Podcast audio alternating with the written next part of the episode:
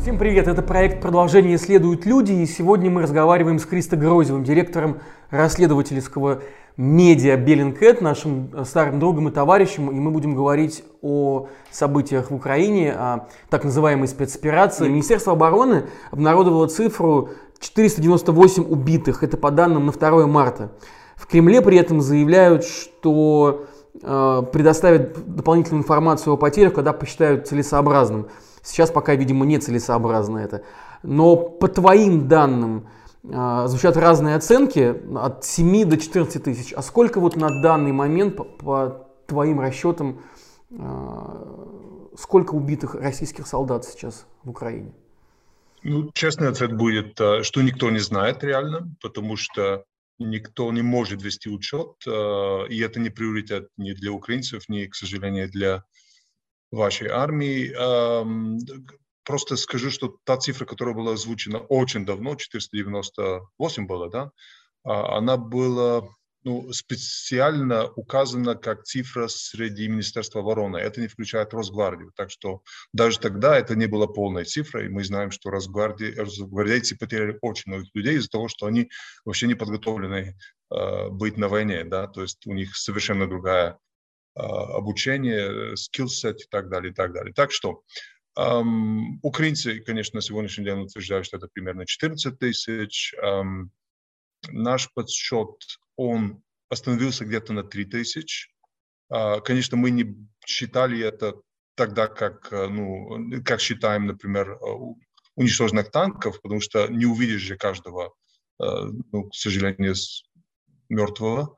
И поэтому пришлось это считать через то, что называется by proxy. То есть мы посчитывали, сколько уничтоженных машин, э, тяжелого вооружения, транспортных э, машин и так далее, так самолетов, и брали среднюю взвешенную э, количество экипажей, которые должен быть в этих, и так достигли до этих трех тысяч. Это было примерно тогда, когда ваше Министерство обороны озвучивало 498 среди только Министерства обороны. Так что сейчас могу только, потому что мы остановились, мы не продолжили это считать, потому что намного более важные а, дела, э, чем может надо было заняться, это считать количество невинных и э, ну, гражданских э, жертв, поэтому мы на это сосредоточились. Могу сказать, что цифра, которую Пентагон в частных таких брифингах для журналистов дает, три дня назад это было 9 тысяч, она, мне кажется, очень логичной.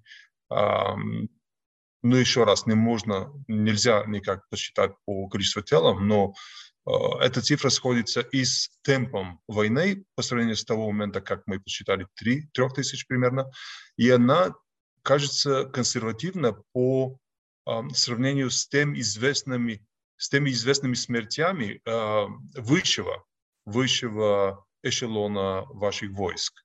То есть это генералов, а, которых как минимум четыре по нашим счетам, как минимум четыре по украинским данным шесть. Ну, даже если это четыре, а, ну, можно просто посмотреть на, на какое статистическое а, число обычных рядовых и офицеров нижнего ранга это должно отвечать. Это должно быть как минимум, то есть как минимум один к двух тысяч, к двух тысяч да? Так что поэтому я думаю, что 8-9 тысяч, длинный ответ на короткий вопрос, это реальная цифра сейчас. Это, это цифра 4 генерала и, может быть, даже больше, если верить э, вот этому, этому расчету. О чем это говорит? Почему так много погибло генералов? Я, я не военный эксперт, я им становлюсь сейчас, э, к сожалению. И могу сказать, что у меня есть чуть другое объяснение от того, которое американское там Пентагон дают. А они дают ну, неправильно вообще подстрой а, командования, неправильная неподготовленная заранее стратегия а, по план Б, план С, план Д и так далее. Только один план был, по их мнению, изготовлен. Сейчас генералам нужно присутствовать на, на, прямо на, на, на боях, чтобы решать, что дальше. Я думаю, что часть из причин связана с тем, что а, очень много разброшенных фронтов, генералы же должны быть в тылу, а, и должны быть оттуда, не так далеко, но все-таки в тылу быть и оттуда ну, командовать, давать распоряжения, получать сводки. А, а вот при такой разброшенной военной кампании, которую сейчас мы видим, где очень много из а, поделений российских а, войск не имеют даже связь, не, не то что каналов общения транспортировки, но и даже и связь не, не имеет между собой, то это ведет к тому, что то, что выглядит как тыл, вполне может быть фронт потому что сзади украинские войска и самооборона, они просто приходят.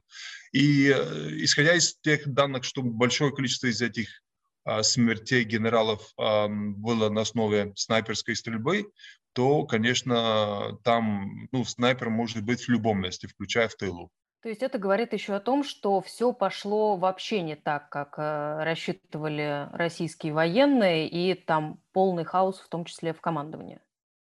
Ну, это очевидно, и надо вспомнить, что количество потерянных генералов, оно имеет не только практическое, практическое значение, потому что уменьшается количество тех, которые умеют принимать стратегические решения, а, вообще в армии, не только в, на этой войне, но это означает и символическая потеря вообще доверия самих их офицеров, их, а, их солдатов. Многие войны вообще в средних веков, э, в прошлых столетиях, они терялись именно из-за того, что генерал был убит, и все были в растерянности, их подчиненные и даже бежали с фронта. Э, нельзя упускать этот эффект. То, что уменьшается количество кадрового потенциала с стратегическим решением, э, мышлением, это, это факт. Надо просто посмотреть на количество генералов, которые Америка, например, за, на протяжении там сколько, шести войн она имела последние 50 лет. И там, ну, генерал-майор и выше были два. Две потери с э, Вьетнамской войны до сегодняшнего дня а мы за 4 недели уже видим 4 или 6. Говоря про высшее командование, э, обратили внимание, что долго на публике не появляется министр обороны Сергей Шойгу. Есть ли у тебя какая-то информация на этот счет? С чем это может быть связано? Есть э, невидное объяснение, а именно то, что он с первых дней эм, войны в компании находится ну, в бункерах или там в одном штабе, в который которого нельзя уничтожить при ответном ударе, например, после а, ядерного удара. Это логично, это не очень странно. И то, что мы видим, это постоянные перелеты авиации Кремля, э, включая таких самолетов, которые раньше мы видели в, на борту Шойгу, до Уфы и назад. Это несколько раз в день были. И, и, и вообще эти самолеты стали лететь в Уфу только с первого дня войны, ну там второго или третьего. А, так что моя оценка, что, скорее всего, с 2 марта примерно, когда участились эти самолетные рейсы, может быть, он с того момента находится где-то там, в бункере. Самолеты, которые летают до Уфы и назад, они довольно прозрачно делаются эти перелеты, они не отключают свои транспондеры, а вот другие самолеты, которые иногда летают э, чуть более на север, но опять там э, за Уралом, они отключают свои транспондеры в последние там полчаса их перелетов, так что, скорее всего, есть, есть и другие бункеры, более элитные, более комфортабельные, чем тех для генштаба, но и ну, их прячут лучше, чем тот, который рядом с Уфой. А, а зачем вообще прятаться в бункере сейчас, когда, в общем-то, наверное, еще нет угрозы Третьей мировой войны? Почему? Там, там находится какой-то специальный командный центр, которого нет в Москве? Ну, я не согласен с тобой, э, что нет угрозы Третьей мировой. Сам, сам Песков вчера, который разговаривал практически э, ну, рядом со мной, э, он давал намек, что Третья мировая война вполне, вполне возможна. Well, we have a concept of uh, domestic security. And uh, well, it's public. You can read all the reasons for nuclear uh, arms to be used. So if it is an ex- existential threat for our country, then it can be used in accordance with our concept. Любой экзистенциальный, или как он называл это, экз, э, ну, э, по-другому называл. Угроза. Экзистенциальный вызов, да, экзистенциальная да, угроза да, России, он, угроза он существованию. он доведет до того, что Россия применит ядерное оружие. Конечно, сразу после этого ожидается ответный удар. А поскольку такое решение может быть принято в любой момент, они не могут потом начинать бегать и улетать э, в Уфу или в любое другое место. Они должны уже находиться там, где никто их не знает. Здесь проблема в том, что уже все практически знают, где находятся. А высшее руководство страны тоже уже где-то за Уралом? А, ну, у нас есть а, определенные данные, не могу это на 100% гарантировать, что а, вот помните, несколько месяцев назад был, была вспышка вообще этих перелетов, которые все начали рассматривать. Вот тогда было сделано репетиция, генеральная репетиция, в котором участвовали несколько из не так важных э, людей, ну, типа там э, Дмитрия э, Медведева. Э, где находится Путин, ну, можем только догадываться. Я думаю, что по той же самой логике, по которой мы э, считаем, что Шойгу находится уже далеко, Путин тоже должен там находиться и приезжать довольно редко. Вчера Песков тоже как-то ну, довольно честно, мне кажется, инстинктивно не смог ответить на вопрос э, Кристиана Мампур, когда последний раз он лично, физически видел Путина. Ну, ну это опять логично было бы, что он не, не, не часто его видит, потому что он где-то в своем бункере. Да, он там много всего интересного сказал. Сказал, что надо, надо э, значит, э, э, что угроза в отношении всей России, да, э, нет, нет, как, же он там сказал, э, entire Russia, что надо, надо было избавиться от всей России, потому что она представляет собой угрозу. Вот. Да, он, он несколько, ну, ну, мне показалось, что он вообще был не подготовлен, что он не был в курсе вообще, какая стратегия, потому что несколько раз э, взаимопротиворечащие тезисы он поддерживал, и мне казалось, что с огромным неудовольствием вообще продолжает защищать этот процесс. Может быть, я слишком большой оптимист. Другие в Твиттере меня критиковали, что я нахожу такие признаки какой-то человечности, гуманизма у него, mm-hmm. но мне показалось, что он не, ну, что у него да, в, в инструкции было написано, что мы не, не можем говорить матерные слова, но ну, пон, понятно, что я подумал, что у него в голове. Угу. Да. Ну, раз ты, сам, раз ты сам на эту тему поднял, вот сейчас э, мы тоже хотели спросить, вот сейчас э, очевидно наблюдается некий раскол в окружении Путина, в окружении президента Владимира Путина. И Аркадий Дворкович, один из очень близких да, к нему людей, э, значит, э, дистанцировался. Сегодня, значит, в эти дни мы видим, как в банкомате в Стамбуле стоит в очереди Анатолий Чубайс. Чубайс Потом, да да, Анатолий Чубайс, по-твоему, э, что это, что это такое, что происходит сейчас? Это какие-то единичные явления или что? Нет. Я, я не, не, не понимаю, почему сейчас удивляемся. С первого же дня войны э, это было очевидно. Я, я дал, э, на всякий случай, зарегистрировался в несколько интервью, сказал, что будет раскол элиты, потому что, потому что просто она должна быть. Этот раскол должен быть. Не было в истории случая, в котором государ, какой-то там правитель эм, наносит такой ущерб финансовый, лайфстайлный, житейский ущерб всей, всем боярам своим, и э, они оставались рядом с ним, кроме если есть какая-то сделка, которую может он им предложить. В данном случае он не может никакую сделку им предложить. Он, э, это полностью отличается от ситуации в 2014 году, когда ну, э, был Крым, э, он им предложил ну и часть Крыма, реально. Помним, что, что Малафеев же получил там э, телекомы в Крыму, все другие олигархи тоже получили то, что захотели. И вообще часть импортозамещения тоже был частью этой сделки. Вот на сегодня э, все эти плюсы, они кажутся крошечные по сравнению с потерями. Потому что потери уже не финансовые только, но хотя 75% как минимум они потеряли своего э, личного богатства но они потеряли 100% своего лайфстайла. Никто из них уже не пригласил... Э, у вас есть хорошее слово, э, забыл как, ну, типа, никто не хочет с ними быть э, рядом, то есть э, не приглашаются, не будут приглашаться. Не рукопожатные, не рукопожатные. Не, вот, не рукопожатные, это прекрасное слово.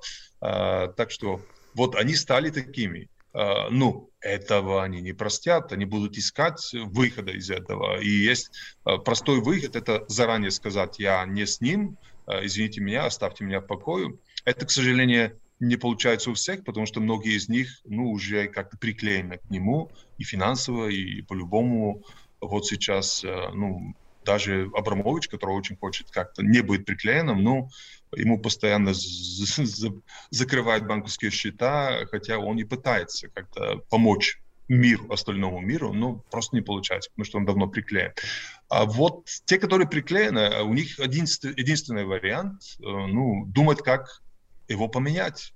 Они же, ну, их э, старшие товарищи его привели, власть mm-hmm. сейчас, они же будут пытаться его устранить. Здесь только вопрос, когда будет это. Э, еще раз, я не знаю каких-то конкретных планов, но я чисто исторически, анализируя вообще историю мира, не видел случая, в котором такая, такая сделка, то есть без сделки, она бы не довела до устранения. Поэтому считаю, что такое и будет здесь.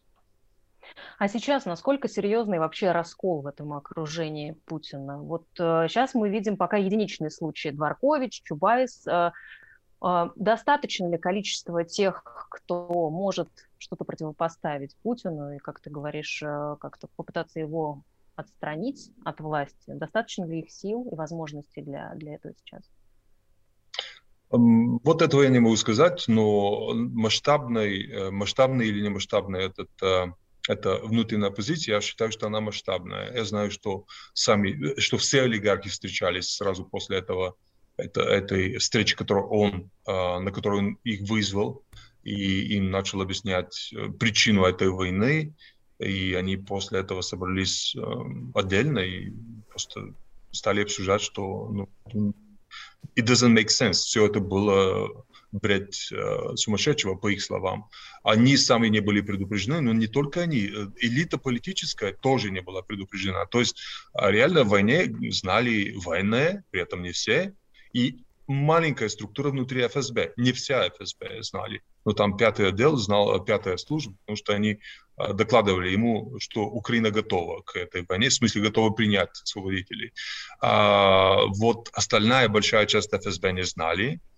И, и, конечно, сами солдаты не были подготовлены, сами офицеры нижних классов не были подготовлены морально, а, этически к этой войне.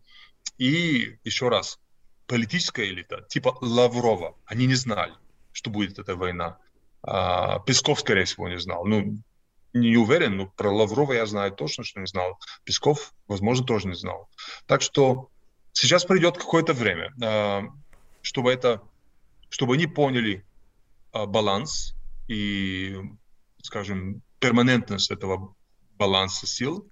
А, и мои, если надо предугадать, когда и как это а, случится, то, скорее всего, это будет на основе м, использования силовиками а, именно уличных протестов. Как они делали в других странах.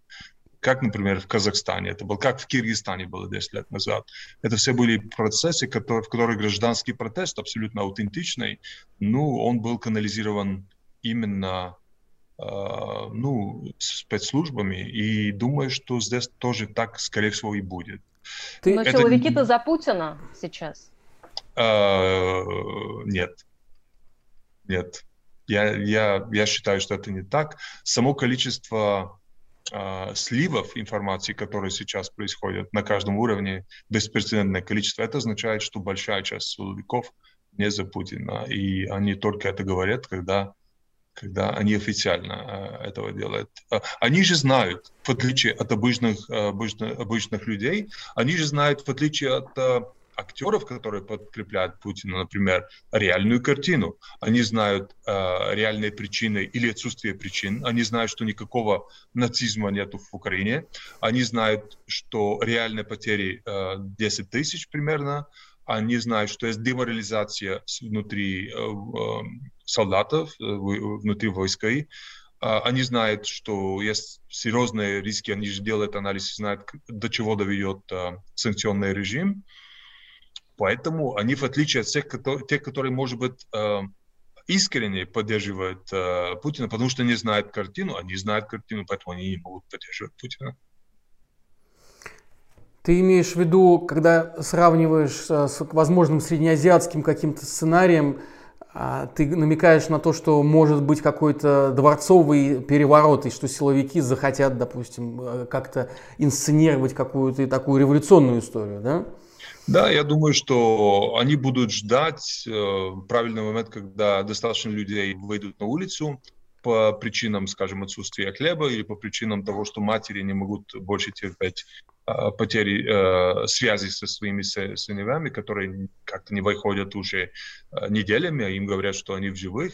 Э, ну, или, или, или обязательная мобилизация, которая должна прийти, потому что без этого просто не не победит в этой войне России. То есть любой из этих поводов доведет до уличные протесты, которые будут значительные, значительными. И вот это будет правиль, подходящий момент для силовиков сделать дворцовый переворот, но ссылаясь на то, что это не мы, это они, а они просто будут, ну, они знают, как это делать. Реально посмотрите на то, что произошло опять в Казахстане недавно. Это было не аутентичное все. Но при этом мы знаем еще такие исторические, если параллели проводить, что э, в поздний период правления диктаторы очень часто устраивают э, зачистки элит и полностью меняют свое окружение. Вот уже тут появляются сообщения, что Владимир Путин активно начал менять э, там, шоферов, охранников, поваров и так далее. Дойдет ли дело до э, каких-то э, высших руководителей, которые сейчас его окружают. И это тоже позволяет э, таким а, руководителям а, долгое время еще оставаться а, у власти из-за репрессий, которые начинаются внутри. Да, да, и это всегда когда-то заканчивается. Ну, так, так же делали многие, так делал Чаушеску. А, кстати, там тоже хороший пример, потому что опять уличные протесты были канализированы и инструментализированными а, ну, спецслужбами, просто которые решили, что он для них а, слишком уже ну, большая, большой ценой представляет. Ну, здесь очень похожая ситуация, да, очень похожая я предусматриваю. Чистки, они ведут и до э, внутренней оппозиции, до того, что люди, которые знают, как делается госперевороты, перевороты, потому что их делали в других странах, они остаются сейчас зачищенными, они остаются на улице без работы, и, и конечно, они вполне могут заполнить э, ряды, ну, скажем, тех э, протестов ФБК, например, и так далее, и так далее. Вообще, они знают, как переодеваться в последнее время. Mm-hmm. Давай я спрошу тебя про пропаганду, которую ты тоже активно, за которой ты следишь, за тем, что сообщают российские СМИ. Сейчас мы видим, по крайней мере, э, по э, данным опросов, что очень высокая поддержка у этой так называемой спецоперации, у действий власти. С другой стороны, мы видим, что многие люди отказываются участвовать в этих опросах но тем не менее есть какая-то существенная часть людей, которая продолжает, в общем, а, фанатично стоять за, значит, на, на позициях прокремлевских. А, значит, пропаганда работает. Значит... Пропаганда работает прекрасно. Пропаганда работает прекрасно только на внутреннюю аудиторию. Она переключена полностью на внутреннюю аудиторию.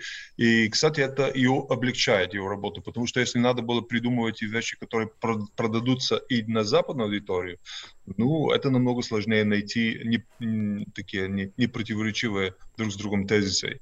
А, но а, когда это направлено на внутреннюю аудиторию, при том такой, который ограничена в средствах информации, которые может получать при полной цензуре, а, с исключениями, которые мы сейчас э, как-то используем, а, то а, там даже не, не надо ей быть слишком, слишком хорошим, а она хорошая.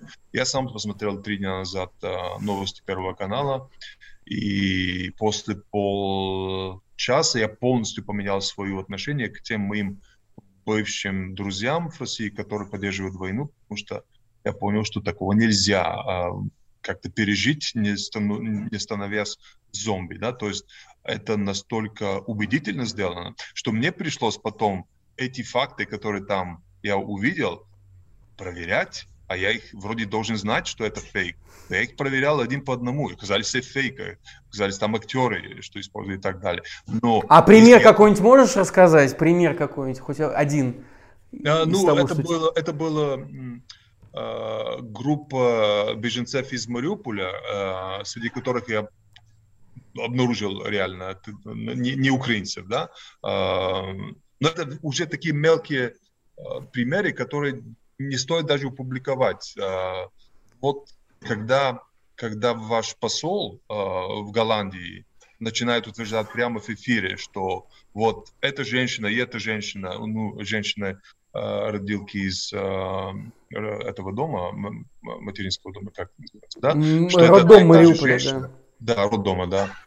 И что они оба актрисы, то есть, что это она актриса и показывает ну, две разных женщин, а, значит, что ну, вот, вот это стоит как-то показать миру, что это вранье. Но я к тому, что это сделано очень хорошо, очень а, дорого. И я еще в детстве, когда был, ну там мне было 12-13 лет, очень любил слушать э, э, иностранные СМИ и слушал как американские СМИ во время афганской войны вашей, так и российские СМИ. Я, честно говоря, а, слушая американские СМИ, а, понимал все логически, понимал а, количество жертв, понимал, что происходит на боевом театре. Потом, слушая «Говорит Москва», все это забывал, фактаж забывал, и оставалось просто такое ощущение, ну не может быть с таким красивым голосом людям врать, да, то есть это скорее всего так, да, но опять без никаких фактов, то есть э, у вас это, ну, школа, школа, которая очень хорошо работает, то есть остает тебя злым или счастливым без э, отношения к фактам. Поэтому я думаю, что пропаганда работает очень хорошо. Э, большая часть людей, которые были нормальными, в э, среде медийном, в которой легко найти альтернативное мнение, э, стали сейчас ненормальными, потому что им лень искать вариантов, э, чтобы найти эту информацию. И хотя они говорят, что они критически относятся к этому, ну, у них тот же эффект, который у меня, когда был ребенком. Да? Они слушают это и думают, не может быть, что наше государство было таким плохим. И в отсутствие легко найденной другой информации альтернативной, они просто принимают это как, а, как основную. Христо, но сейчас, кажется, сложнее будет людям объяснять необходимость э, проведения этой спецоперации. То есть уровень жизни будет э, в ближайшее время падать, есть потери, которые рано или поздно станут очевидными и для российского общества, я имею в виду российских солдат и в том числе срочников в Украине. А как ты думаешь, как будет меняться характер этой пропаганды? Какие дальше будут действия у пропагандистов?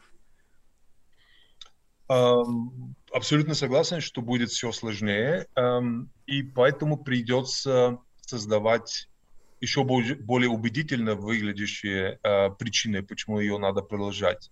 Это могут и, скорее всего, будут э, выдуманные теракты внутри России, которое будет приписано полякам, грузинам, украинцам, а, ну, любым, а, которые, которые вот, чтобы, ну, и будут отслеживаться, кто а, самый приемлемый враг.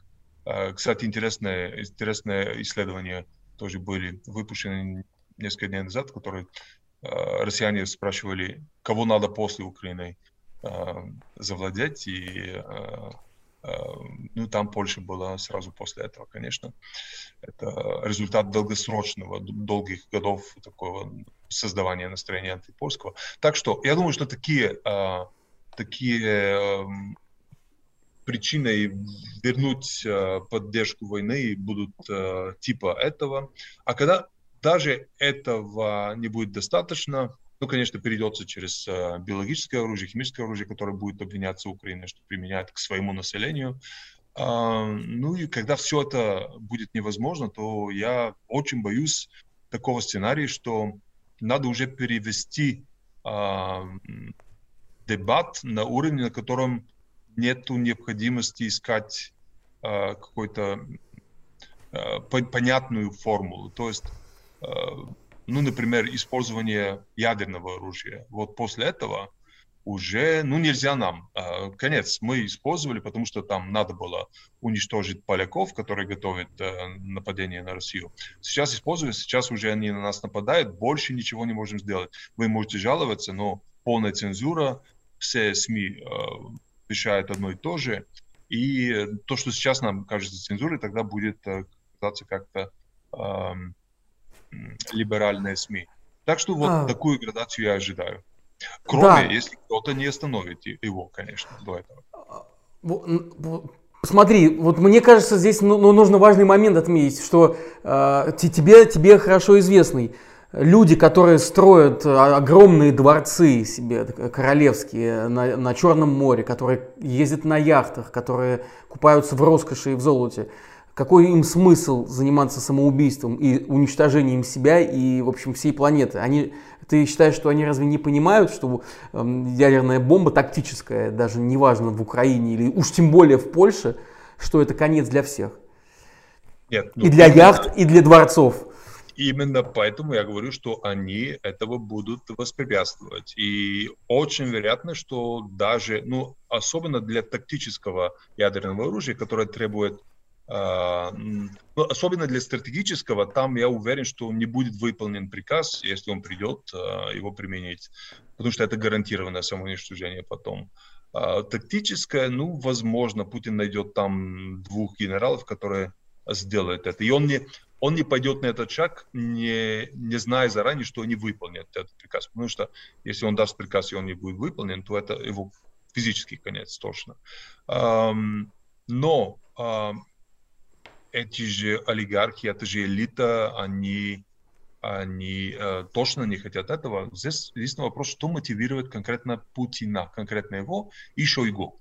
А, вот что их мотивирует. А, а, чтобы пойти на такое су- суицидальную вообще стратегию для страны. Потому что это не может быть объяснено никаким реал-политиком. То есть не перешли из того, что раньше было реал-политикой. То есть а, до того, как они начали войну, включая угрозы из войны, это был идеальный ряд политик. Да? Они могли получать то, что они хотят.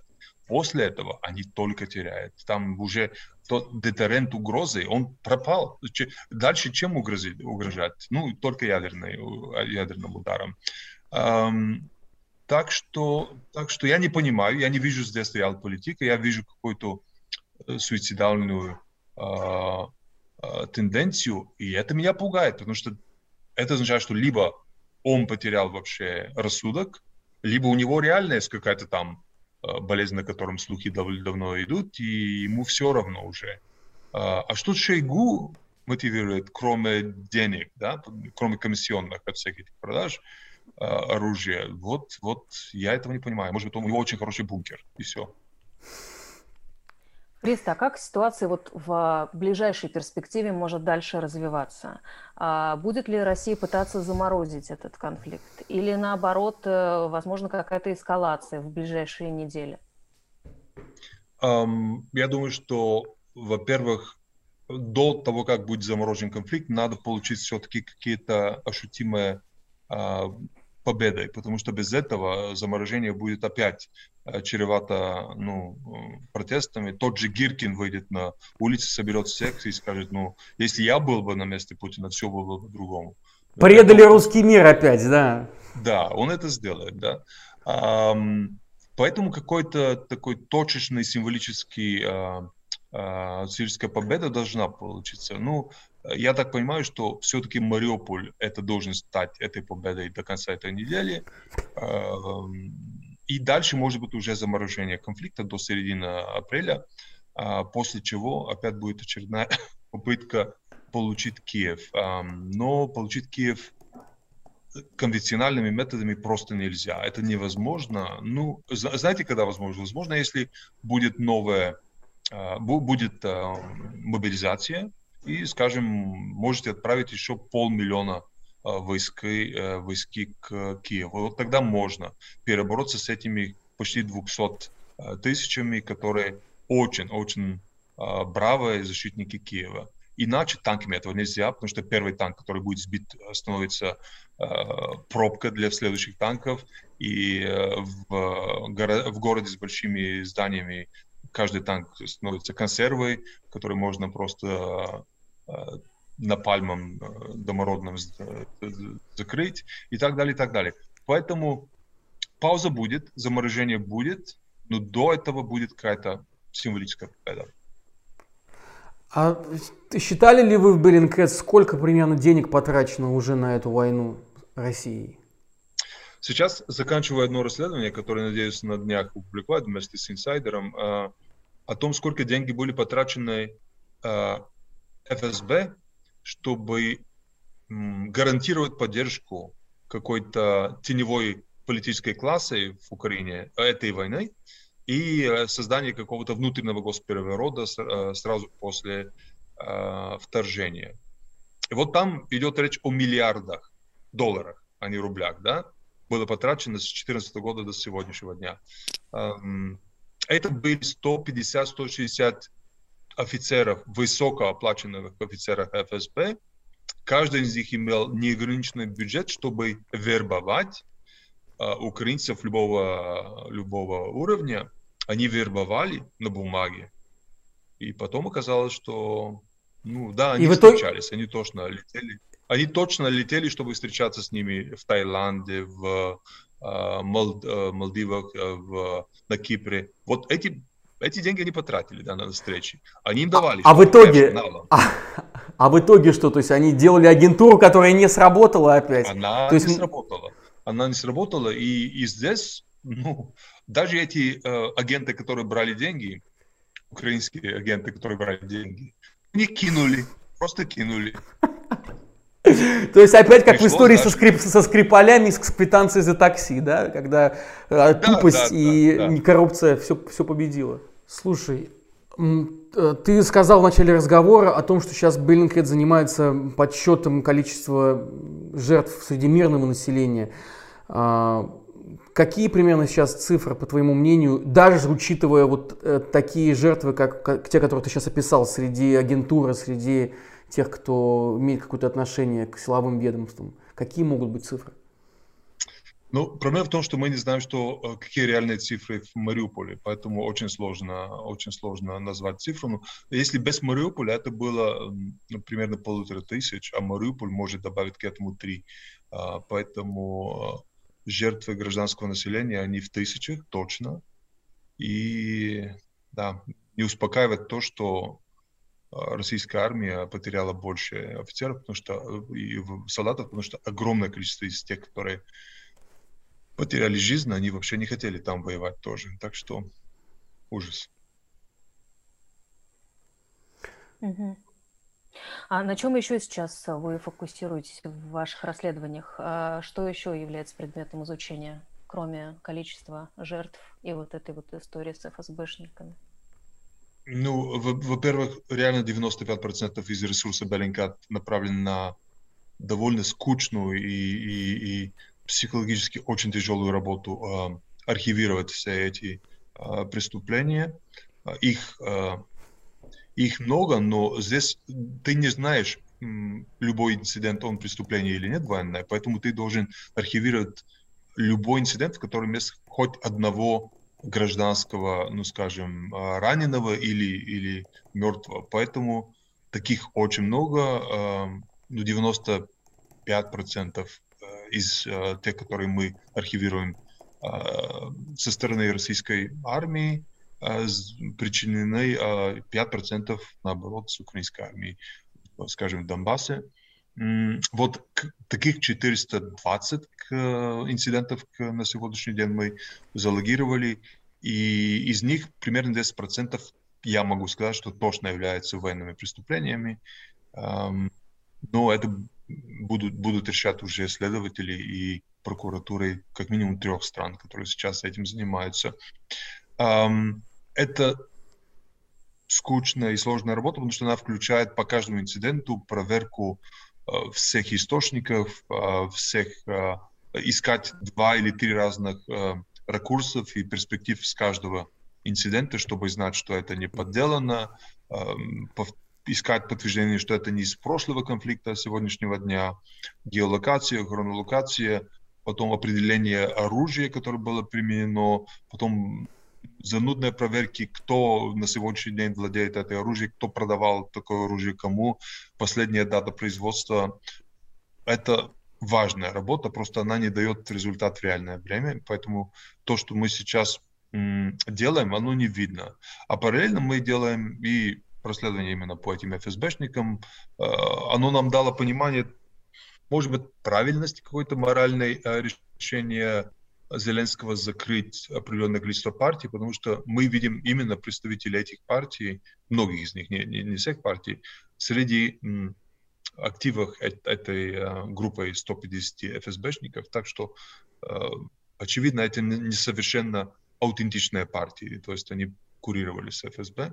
В случае полной суверенизации интернета, как сейчас говорят, да, э, Рунета в России, какие останутся возможности у журналистов, которые еще находятся в стране, и у тех, которые уехали за пределы России, продолжать работать и, в общем, продолжать э, давать людям реальную картину событий? С Нет, точки ну... зрения технологии, да. Сложно сказать как, но это будет сам издат э, э, и сам издат. Это может быть э, peer-to-peer размена, обмен PDF-файлов с хорошо оформленными вообще газетами реально. Это будут аудио-файлы, потому что аудио очень сложно отфильтрировать и создать суверенной. Подкасты, они же крутятся Э, в любой среде и их отфильтрировать через какой-то э, artificial intelligence очень сложно. Поэтому я думаю, что мы увидим, особенно в России, где, где есть э, настолько передовые умы и технологии, мы увидим совершенно новую форму электронного самиздата, которая, я надеюсь, не увидит, но, скорее всего, увидим, потому что туда идет все. А, так что я не знаю, как это будет, но знаю, что оно будет. И э, проблема здесь в том, что уменьшится количество людей, которые, которые используют качественную информацию, качественную журналистику, потому что многим будет просто лень. И, но, но, но этого, эм, это количество процентом от населения никогда не будет ниже там 15-20. То есть как минимум 20% населения будет знать, как добивать информацию даже в суверенном интернете. Это страшно, печально, и что нам остается только одни подкасты, видимо, судя по всему, Наташа. Ну, мы давно делаем подкасты, опыт у нас есть, так что будем продолжать. Спасибо, дорогой друг. Э, Спасибо вам. Э, Удачи вам. Да. Спасибо.